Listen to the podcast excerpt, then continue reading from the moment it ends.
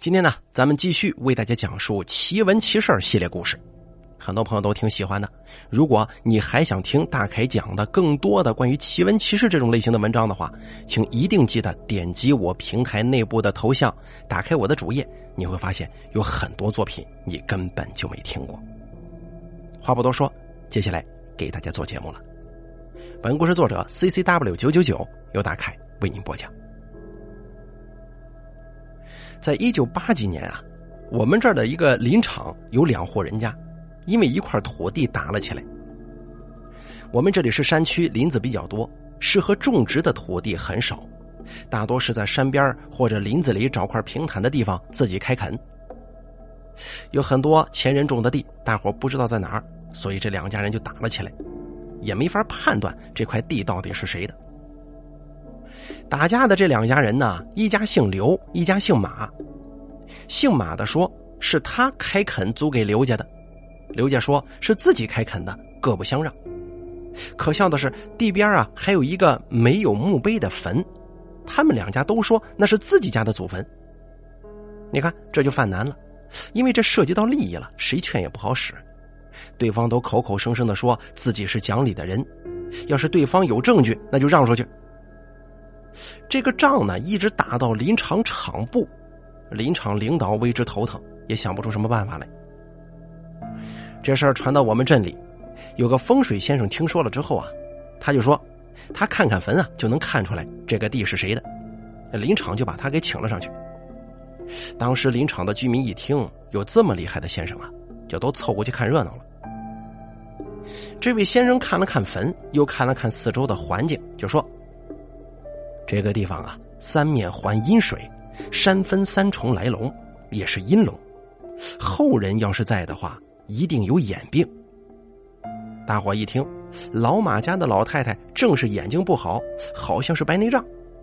可是老刘家一听又不干了，说这位先生啊胡说八道，一定是大家伙串通了来骗他的。这先生对老刘家说：“哎，你听我说完呢。”我刚才说的是，假如后人在这个地方，按理来说后人应该是没有的，因为犯了三阴。后人在的原因，一定是坟里放了阳气很重的东西，是这个东西导致后人有眼病。老刘家已经气馁了，但是当着这么多人的面不肯承认，就说那就挖挖看呗，要是有你说的东西，哎，我们就把地让出来。可是老马家却不想挖坟，说因为这点事儿动了这个祖坟呢，不知道呢。先生说，事已至此，有我在，你们怕什么呀？挖吧，我保证这里的风水啊没有任何差池的。老马家一听也就同意了。这先生呢喊了几个小伙子拿铁锹挖坟，有先生在，又是一个这么神奇的事儿，大伙也不害怕。我们这里的棺木埋的比较浅，只有一半在地皮下，而且先生啊只让挖开棺材头那个位置，很快就给挖开了。只见棺木有些烂了，但前面放的下水罐还保存的挺好，上头有个盖先生把这玩意儿拿了起来，对老刘家说：“就在这里了。”说完之后，把这个盖子给打开了，从里面倒出的不是鱼，而是一个小蛋。哎，这个蛋呢，也就鹌鹑蛋这么大，因为水罐里头有水，还没坏呢。老刘家又开始胡搅蛮缠了，说这么一个蛋能代表啥呀？先生笑了，举起鸡蛋冲着阳光说：“你过来看看吧。”哎，大家伙也都过去看了。只见在太阳光的照射之下，这个蛋里面通红通红的。先生说：“这是公鸡蛋，是把发情公鸡圈起来。”外头啊，一直用母鸡挑逗，公鸡体内精气凝结而成的，啊，一百年也不一定下一个。这玩意儿啊，阳气极高。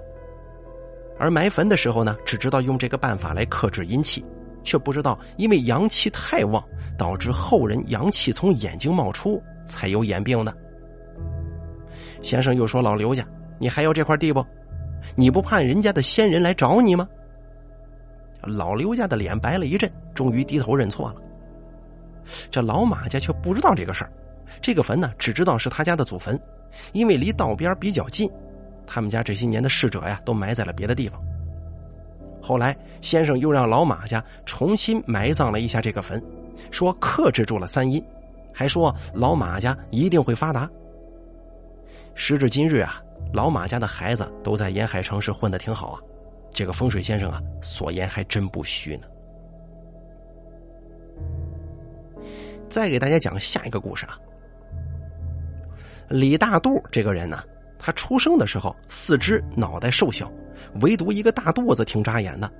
接生的三娘随口说了一句：“哟，这孩子好大的肚皮呀！”那个时候是七十年代，吃穿都赶不上趟。到了八九岁的时候啊，他还是那个样子，四肢小，脑袋小，唯独这个肚子挺突出的。从此之后，李大肚这个外号就跟着他了。家里穷啊。李大肚也不上学，十四五就开始跟父母一起种地，一直到了二十多岁，也就是到了九几年，他家真是穷的可以呀，也没有人给他介绍个对象。同村有不少人都出去干活了，他也眼热呀，可是自己又没有什么一技之长，只能出去干力工，挣点辛苦钱。后来出去了几年，攒下的钱却跟不上这个物价的速度。马上要三十岁了，光棍一个，而他父亲这个时候也去世了。老人家唯一死不瞑目的是，儿子还没娶上媳妇呢。那个时候，笔者我刚学算命，李大肚本是我家的邻居，闲来无事呢，他就找我算上了一卦。我要了他的生辰八字，仔细一推，哎，很是奇怪。这八字显示他是倒骑驴的命。应该在富裕之地，一儿一女，女儿破财。三十这步走的大运呢，正是红鸾星动之际。只是对方啊是不洁之人，到了晚年衣食无忧，不错的命。但是现在看这里也不是什么富裕之地呀，所以说他这个事儿怎么看怎么奇怪。我就实话实说了。李大肚听完之后，把这小嘴一抿，就说：“兄弟啊，哎哥哥我是啥样你也知道。”我怎么会在富裕之地呢？嘿，哎，你这水平不行，再多学几年吧。我也认为是自己学艺不精，没把这事放心上。也就是在他三十岁那年吧，他的母亲想念齐齐哈尔的亲戚，加上这边他家也没啥亲戚了，他就卖了房子，跟他母亲去了齐齐哈尔。走的时候还跟我告了个别。他当时走了好多年呢，等我再见到他的时候，已经是二零一零年了。他回来，把他母亲的骨灰埋在他父亲的坟茔里，可能是想念老街坊吧，就出来溜达溜达。我们家那个时候已经上楼了，父亲没事在老屋种地，看见他打听我，就找到了我。而他见到我的第一句话就是：“哎，老弟啊，你算的还真准呢。”我很奇怪，看他也不是发大财的样子呀，怎么回事？他就跟我说了一下来龙去脉。原来呀。他跟他的母亲当年去齐齐哈尔的一个县城，那个县城的名字叫做富裕。他到了那儿之后呢，就想起了我说的话：“倒骑驴命。”这个倒骑驴呢，只不过是一种人力车，因为正常车是拉的，这个车是人骑的，车斗在前头，俗称倒骑驴。九几年富裕这个地方啊，正好实行这个人力拉脚，没有多少本钱，有把子力气就能干，他就干了这么个职业。那个时候，富裕这个地方好像挺乱，经常有一些边缘女性。哎，大家知道什么意思啊？有一个女的呢，有事没事总坐他的车，啥事也不瞒他。哎，慢慢的跟他有了感情了，还从良结了婚。结婚之后，老大是儿子，老二是闺女。可这闺女生下来就有病，花了不少钱。这十多年来啊，他就靠开这个倒骑驴，后来买了面包车，干了这个出租车的活日子。倒也过得去呀。再给大家说下一个故事，背仙人史。本故事作者狮子座的龙宝宝。我姨婆说，她小时候听村里的老人们说过这么一件事在大概清末民初那个年代啊，村子里有一户杨姓人家，杨老头老两口一共生了七个孩子，但是让人惋惜的是，前头六个男孩子均是没有成年。就由于生病或者意外而夭折掉了。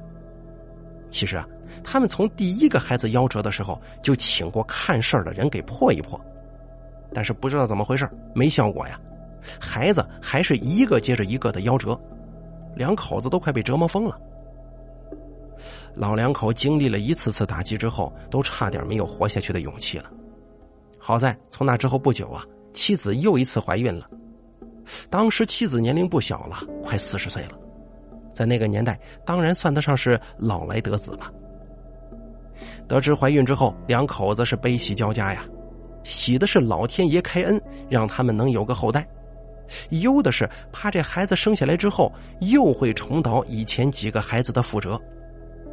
后来他们咬了咬牙，花了不少的钱去庙里呀、道观之类的地方做这种祈福的法事。祈求这一次生下的孩子能够平安长大，大概是老天爷保佑吧。这一次平安生下一个女孩，并且平安长到了十二岁。哎，这可把老两口激动坏了，因为以前那几个夭折的孩子都是没能活过十二岁。这下子老两口长出一口气呀，心中的石头终于落了地，赶紧到以前祈福过的寺庙道观去还愿。之后，老两口盘算着，再等个四五年，就给女儿招一个上门女婿。时间过得飞快，转眼之间，女孩就十六岁了。有媒人给做媒，外村一个十八岁的小伙子，由于父母双亡，家贫无力娶妻，愿意入赘到老杨家里来。老两口一听，觉得可以啊。这看过之后呢，觉得小伙子身体壮实，人也憨厚老实。再加上他无牵无挂的，肯定会全心全意对待自己的闺女，于是呢就拍板定了这桩婚事。小两口结婚之后感情还不错，女婿勤快能干，对岳父岳母非常孝顺，一家四口人过的是其乐融融。可是啊，天不遂人愿，杨姑娘结婚后第二年就怀孕了，结果生下来一个男孩死胎，把全家人伤心的不得了。好在她年轻啊，身体恢复快，一年之后又怀上了，这次倒是平安生下一个女孩，不过可惜的是，这孩子没出月子又夭折了。之后的两年，杨姑娘又怀孕过两回，不过呢，都是中途就流产了。伤心欲绝的老两口又到处求神拜佛，找人做法。后来呢，他们偶然遇到了一个游方的道士，那个道士大概是道行比较高深吧。他说：“他们家的这种情况肯定是祖上作孽太多，导致后代人口凋零，俗称就是背了先人的石。”老杨头一听，也就思索开了，自己也听家里的老人说起过，说是祖上有个老辈子做过棒老二的，这棒老二是方言，就是土匪的意思，据说还是个二当家的，手里头肯定拉过不少命债。自己这个家族啊，本来以前的人口不算少的，可是几代人下来，就只有自己这方人了。而眼下自己的闺女又遇到他们之前的遭遇了，孩子就是保不住，这肯定是背了先人的石。后来道士给他们家指了一条路，让他们一家四口去当七年的乞丐，穿百家衣，吃百家饭，风餐露宿，颠沛流离，吃的苦，受的罪，越多越好。等罪受够了，七年之后再回老家来，那个时候啊，情况应该会有所改善的。而这个时候，他们也没别的法子，只能死马当活马医。于是呢，把家里的房子跟庄稼都托付给亲戚照看，一家四口就此踏上乞讨为生的道路。在外面流浪乞讨了七年之后，他们一家人呢，终于回来了。村里人看到他们一家人之后，惊呆了。只见他们蓬头垢面，衣衫褴褛，面黄肌瘦，人都快认不出来了。他们收拾好自己之后，才对大家讲了在外头流浪的大概经过，听得大家是唏嘘不已呀。好多妇女心软，听的是泪水连连。大家都说：“你们这几年吃了这么多苦，老天爷也该赐给你们后代了吧？”后来又过了一年，杨姑娘顺利生下一个男孩。然后两年过后，又生下一个女孩，这两个孩子都平安长大成人了。后来各自成家之后，也都很快有了小孩，开枝散叶了。看来呀，做人要积德，不能作孽。做了孽，不仅自己要下地狱受苦，甚至会祸及好几代人呢。好了，接下来呢，咱们再给大家说下一个故事，《德不配位》，原作者钱美静。大凯今天给大家讲的这个故事呢，是有关风水的。这故事发生在我们村时间是一九七零年代。我们村子里啊有个刘财主，他家三间房子早年充了公，那三间房子在我们村算是最好的房子了，盖得非常结实漂亮，地势也好。自从充了公之后啊，一直有人打主意。正所谓狼多肉少，这三间房子分给谁都会引发矛盾，因此啊，一直作为村里的饲养社，骡马驴子这些牲口养在这个院子里头。西屋堆草料，东屋呢给这个负责饲养的老梗头让他住了。一九七一年，乡里开了几次诉苦大会，这乡下老实巴交的人多呀，诉起苦来也平平无奇。我们村里有个叫王二的人，嗅出来这是个机会呀，上台这眼泪就啪嗒啪嗒的往下掉，开口就说：“我们家可是八辈子贫农啊。”王二这苦啊，从吃完晌午饭一直诉说到掌灯，把他们家那点陈芝麻烂谷子的事都叨叨了一遍。自此啊，尖嘴猴腮的王二就成了名人，作为贫农代表到全乡各村诉苦。王二肩不能扛，手不能提，这卖嘴皮子的活对他来说还真是个好活。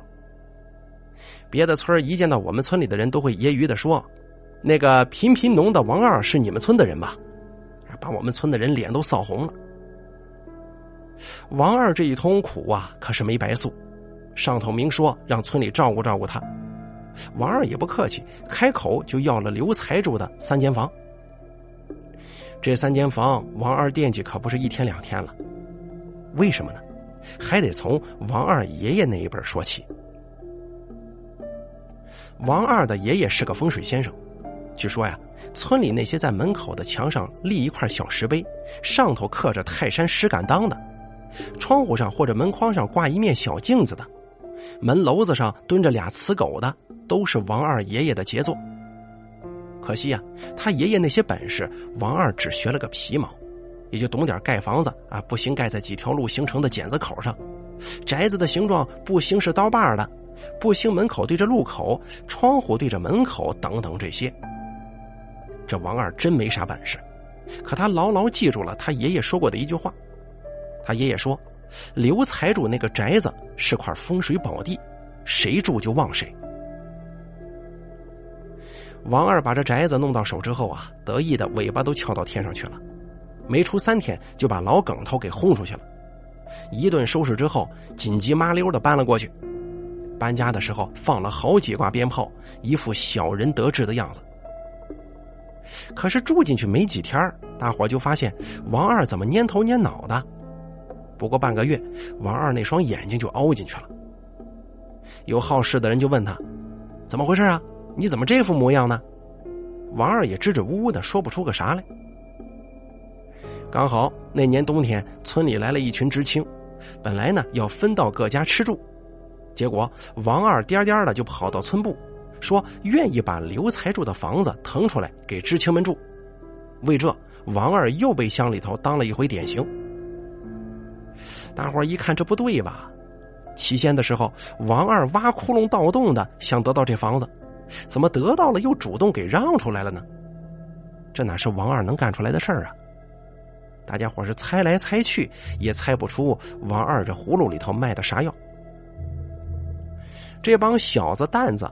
到底搬进了刘财主的宅子里，没几天啊，村里就起了流言，说王二这宅子每天晚上闹鬼。据说一过半夜十二点钟，就有人乒乒乓乓的往这窗户上扔石头。那时候的房子窗户只有下面是玻璃，上面还是纸糊的。这帮小子蛋子吓得不轻啊，可也有几个胆大的，拿着手电朝院里瞎晃，这一晃啊，就一点动静都没有了。这帮小蛋子起初以为是村里人跟他们搞恶作剧，就想去村部告状。可是第二天一大早起来，这窗玻璃都是完好的，院子里连块石头都没有，这可怎么告啊？第二天晚上一到点儿又来了，是噼里啪啦一顿响啊。几天以后，这帮小子蛋子搁不住了，白天要干一天体力活，晚上还要忍受这折磨，搁谁谁也受不了啊！集体找到村干部，要求还是分到各家吃住吧。于是呢，村干部又把房子还给了王二，可王二却说啥也不要了。这回大家伙都看明白了，王二这宅子闹鬼是真的。转年夏天，由于雨水太多，村头马老太太的房子没顶住，塌了。这马老太太是个什么人物呢？她唯一的儿子牺牲在了朝鲜，老太太收养了个闺女，娘俩相依为命。老太太原来是个接生婆，村里一多半姑娘小子都是这老太太接的生。老太太年龄大了，又喜欢上了给年轻人说媒。村干部们一商量。马老太太那房子实在是没法修了，干脆让她搬进刘财主那房子里去吧。村干部们又特意把王二叫来问问，他究竟还要不要那房子了。王二的脑袋摇的就跟拨浪鼓似的，说啥也不要，撒丫子赶紧走了。村里有些人就问马老太太：“哎，大娘啊，你就不怕那房子里闹鬼吗？”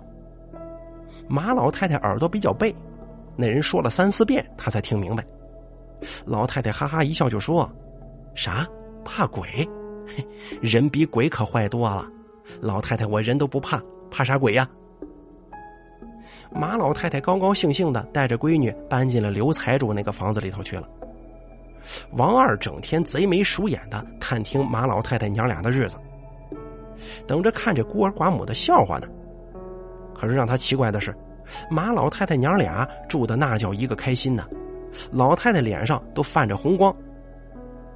王二不死心，趁着马老太太闺女出门的时候，假装好心，让自己老婆去跟马老太太作伴。王二老婆回来气哼哼的说：“老太太一晚上睡得死死的，院子里一点动静都没有，怎么回事啊？”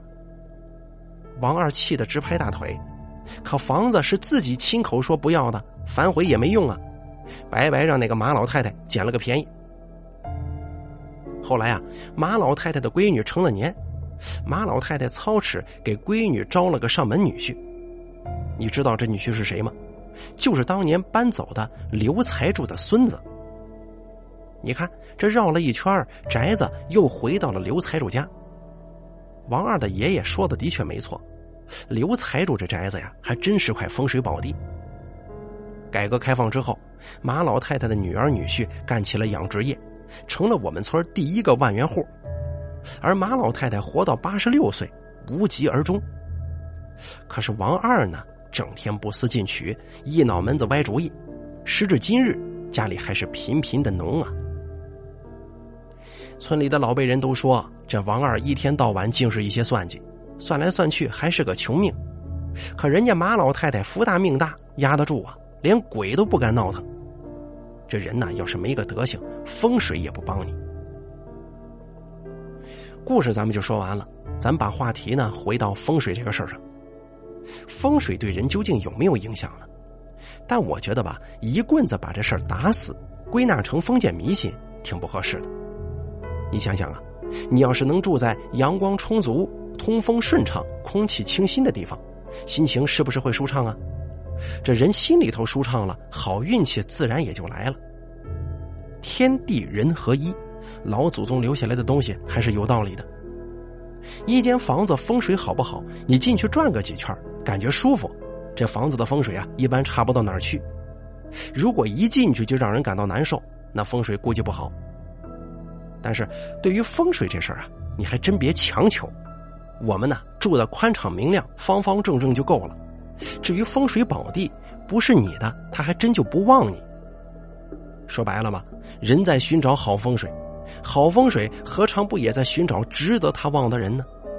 那些德行不够、处处钻营的人，就算守着好风水，也难得好处的。德不配位，老天都不眷顾，一点也不奇怪。那接下来啊，咱们继续给大家讲下一个故事：打杠子。本故事作者好大的核桃。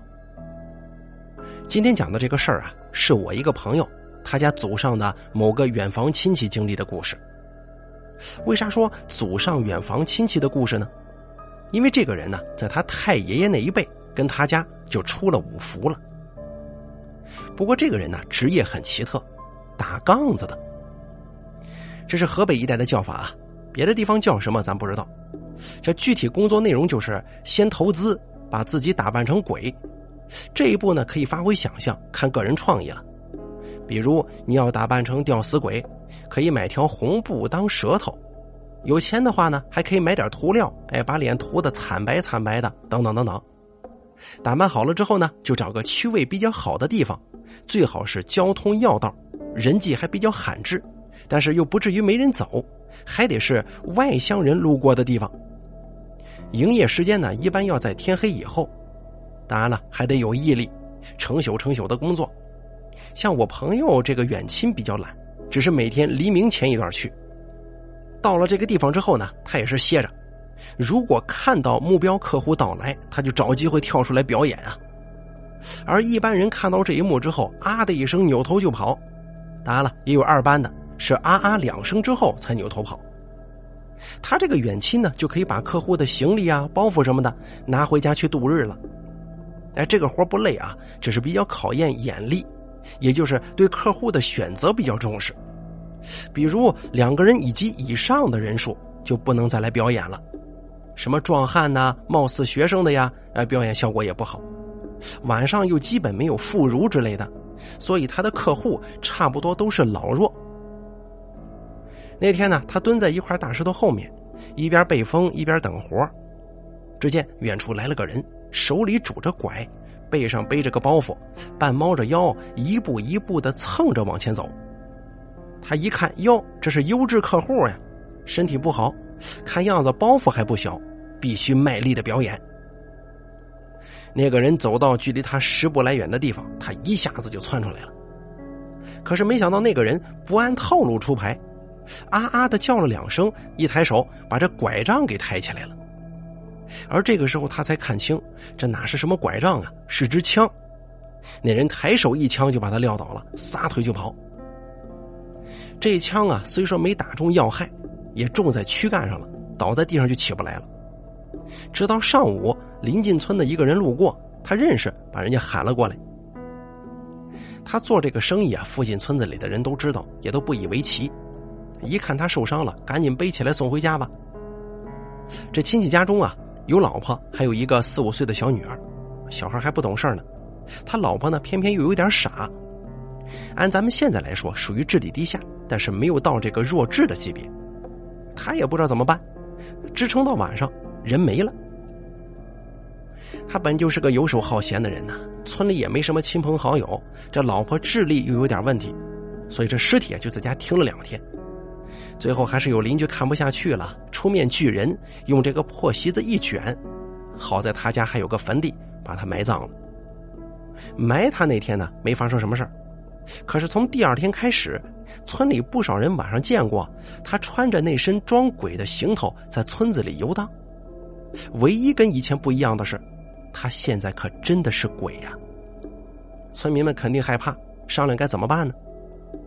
过了两天，有人来找他老婆，说他做了鬼也不安宁，要他们家出钱解决。可他老婆哪有钱啊，就只知道哭。村里来了人就说：“哎，行了，你别哭了，我们给你想个办法。我们呢带你去见一个人，你求求人家，让人家帮忙啊，叫他别闹了。”他老婆一听不花钱赶紧连声道谢。这去哪儿呢？十几里外有一个村子，那个村子比较大，还有个小店这店里啊，当时住着个客人，是个伤兵。听故事的朋友估计想到了吧？就是那天被死者吓到，开枪打死他的那个伤兵。他本来啊就是从战场上逃下来的，又受了伤，还被这么一吓病了。他病在小店里头，这几天才刚刚好了点我朋友远亲村子里的人啊，就带着他老婆找过来了，把事儿一说，伤兵还挺害怕的。以为这是叫自己杀人偿命呢，可后来听了听，不是，是让自己去治鬼。他哪会这个呀？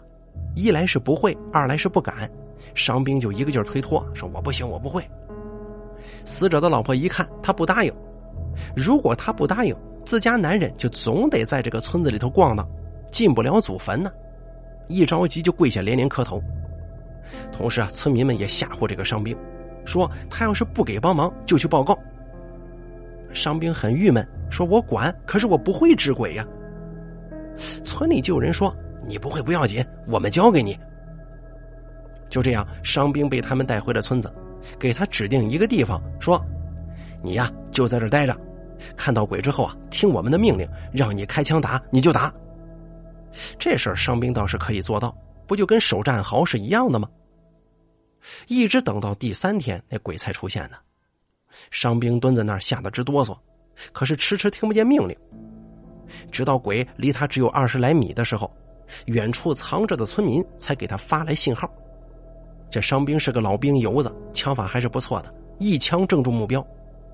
只听见一声极为刺耳的惨叫，这鬼就不见了。